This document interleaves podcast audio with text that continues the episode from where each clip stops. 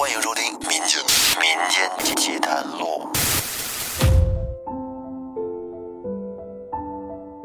各位听众朋友，大家好，欢迎收听由喜马拉雅独家播出的《民间奇谈录》，我是老岳。这期我给大家带来的这个故事啊，还是来自于我们的明星投稿人谭博的一段回忆录。谭博的故事太多了，之前我看有听众朋友还在谭博相关的节目下方留言，说什么时候也让谭博来做期嘉宾呢？这个我觉得呀，可以让谭博在以后有合适的机会出出声，让他用语音的方式给大家打个招呼啊，或者是亲自给大家说一段他的故事都可以。今天的这段经历呢，是发生在二零零四年八月的一天，依然是陕西省西安市的一个城中村里。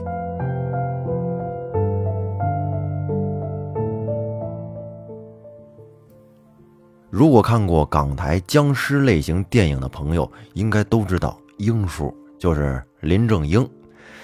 林正英在电影《僵尸先生》里边说过：“人最怕三长两短，相最忌两短一长。”那么这是为什么呢？这句话其实是跟棺材有关的。在早期人类亡故之后。也会像动物一样被抛弃在荒野，任着野兽，嗯，撕咬啊，分食啊。慢慢的，人们就觉得这种死法有点太过于悲凉，毫无尊严可言。于是呢，就开始想办法来安祭逝者，使其安息。接着，就有人砍掉树木，掏空树干之后，将逝者的遗体放在里面。哎，这样就是棺材的雏形了。后来经过时间的沉淀，棺材也是越做越细，做起来是越来越复杂，并且还讲究风水。所谓“福人居福地，福地住福人”，人如此，棺材也如此。要说起这棺材板儿那可讲究了。这棺材一共有六块板，棺材盖为天，棺材底儿为地，左右两块板为日月。前后两块短板是彩头和彩尾，而棺材入土之前是不会盖盖子的，变成了三块长板和两块短板。下葬的时候呢，还得用那皮条给捆住了，长板捆三圈，短板捆两圈，所以说这就被人称为三长两短，这也是活人所避讳的一个词儿。那么香怕两短一长。又是怎么回事呢？俗话说：“香怕两短一长，官怕南北倒置。”在古代，打更的方式敲三长两短，代表着三更半夜；而两下短的一下长的，代表的是天亮时分，太阳升起。因为烧香是祭鬼神的，那便要避开鬼神所忌讳的这两短一长了。这棺材经历了千百年的历史，其花纹、颜色、材质一直在不断的变化，但是不变的是活人对已故人的思念。那么接下来的这个事情，就是从一口棺材说起的。这一年，西安大兴土木建设，我们村子周围被规划了很多高楼大厦。然而，西安被称为是古城，是十三朝古都，地下埋的王公贵族数不胜数。记得西安当时在修地铁二号线的时候，一年挖出了三百多座古墓，让考古队足足忙活了五年多时间。也有很多工地在开始做地基的时候就被叫停了，因为动不动就挖出古墓了。所以当时要是听说哪儿哪儿的挖出个古墓来，已经都不算什么新鲜事儿了。我中学时期所在的村子，经常会听到谁谁谁在哪儿捡到一个铜钱儿，或者谁谁谁又在哪儿捡到一块玉什么的。那会儿我还对这些东西不是很了解，只知道这个很值钱。一群同学也经常往人家叫停的工地里边钻。就想着去看看能不能也捡个什么宝贝之类的，当然也都得是悄悄的去，要是被保安人员发现了，被追赶那是常有的事儿。那时候，一群愣头青的我们，仗着人多势众，也时不时的会跟保安对着干。有一次，我和我朋友康瑞还有康超，我们三个晚上睡不着觉，在半夜十二点多，偷偷的溜进了村子附近的一个工地里，每人拿着一个手电筒，还有一个小铲子，就跳进了工地里的一个大坑。也想碰碰运气，看看能不能挖出个什么宝贝来。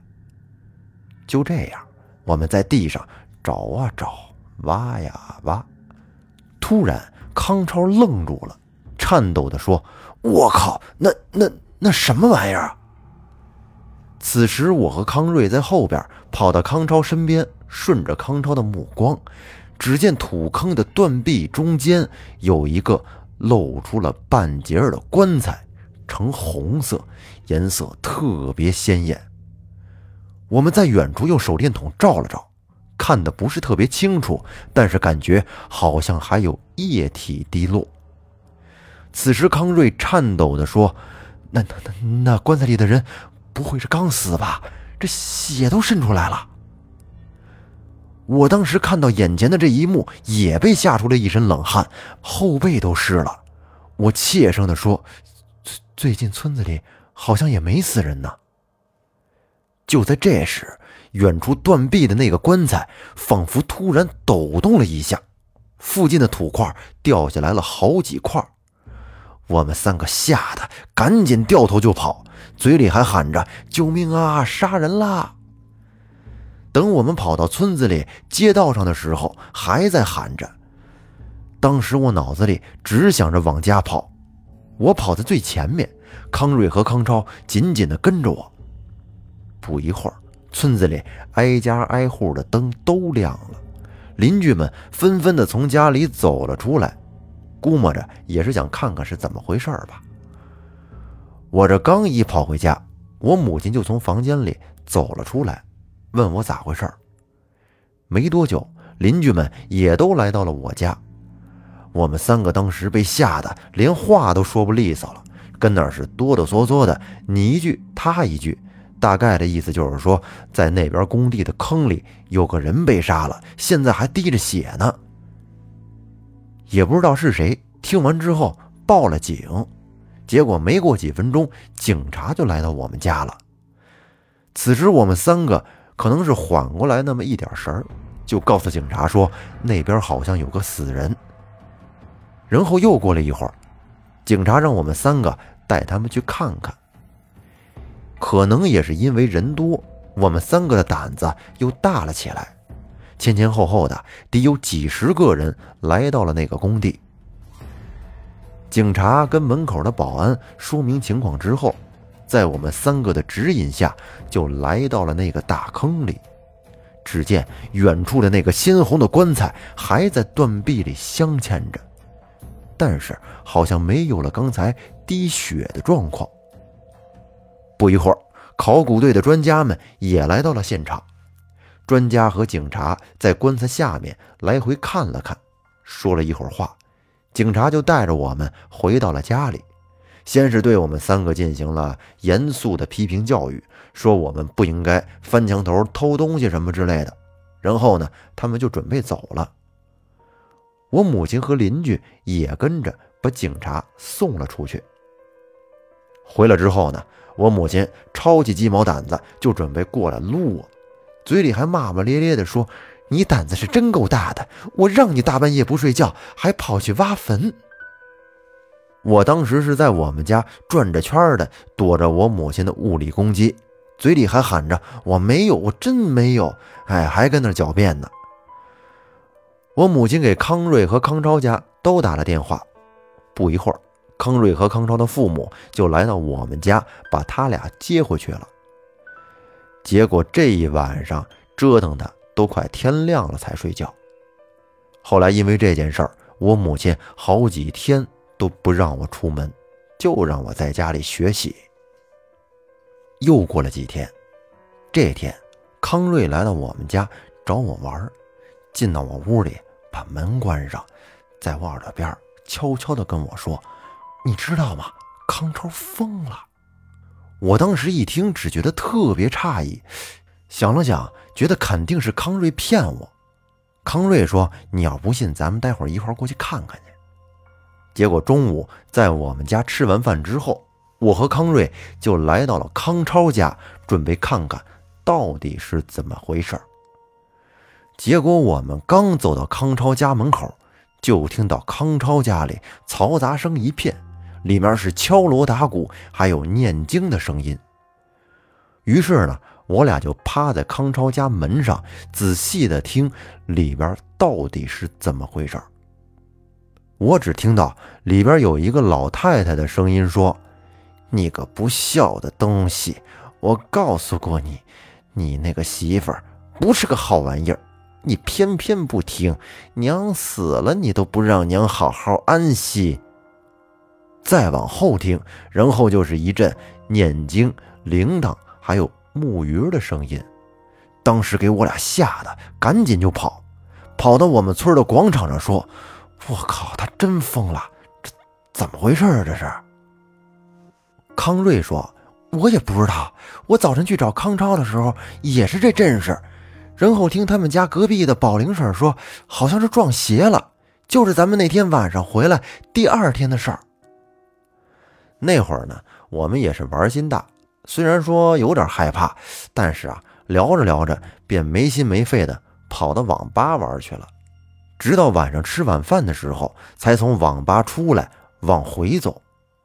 在我们回去的路上，正好路过之前那个发现棺材的工地门口。就当我们走到工地门口，瞬间就感觉着有一阵刺骨的凉意。这可是夏天最闷热的时候啊！当时我们心里就产生了莫名的恐惧，我俩开始不约而同地跑了起来。回到家，吃完饭之后，当天晚上康瑞就在我们家住下了。结果当天晚上，我们两个就做了一个可怕的梦。那么究竟梦到的是什么呢？咱们留在下期再说。感谢您收听今天的节目，欢迎新朋友订阅专辑并关注主播复古宇航员，我们下期再见，拜拜。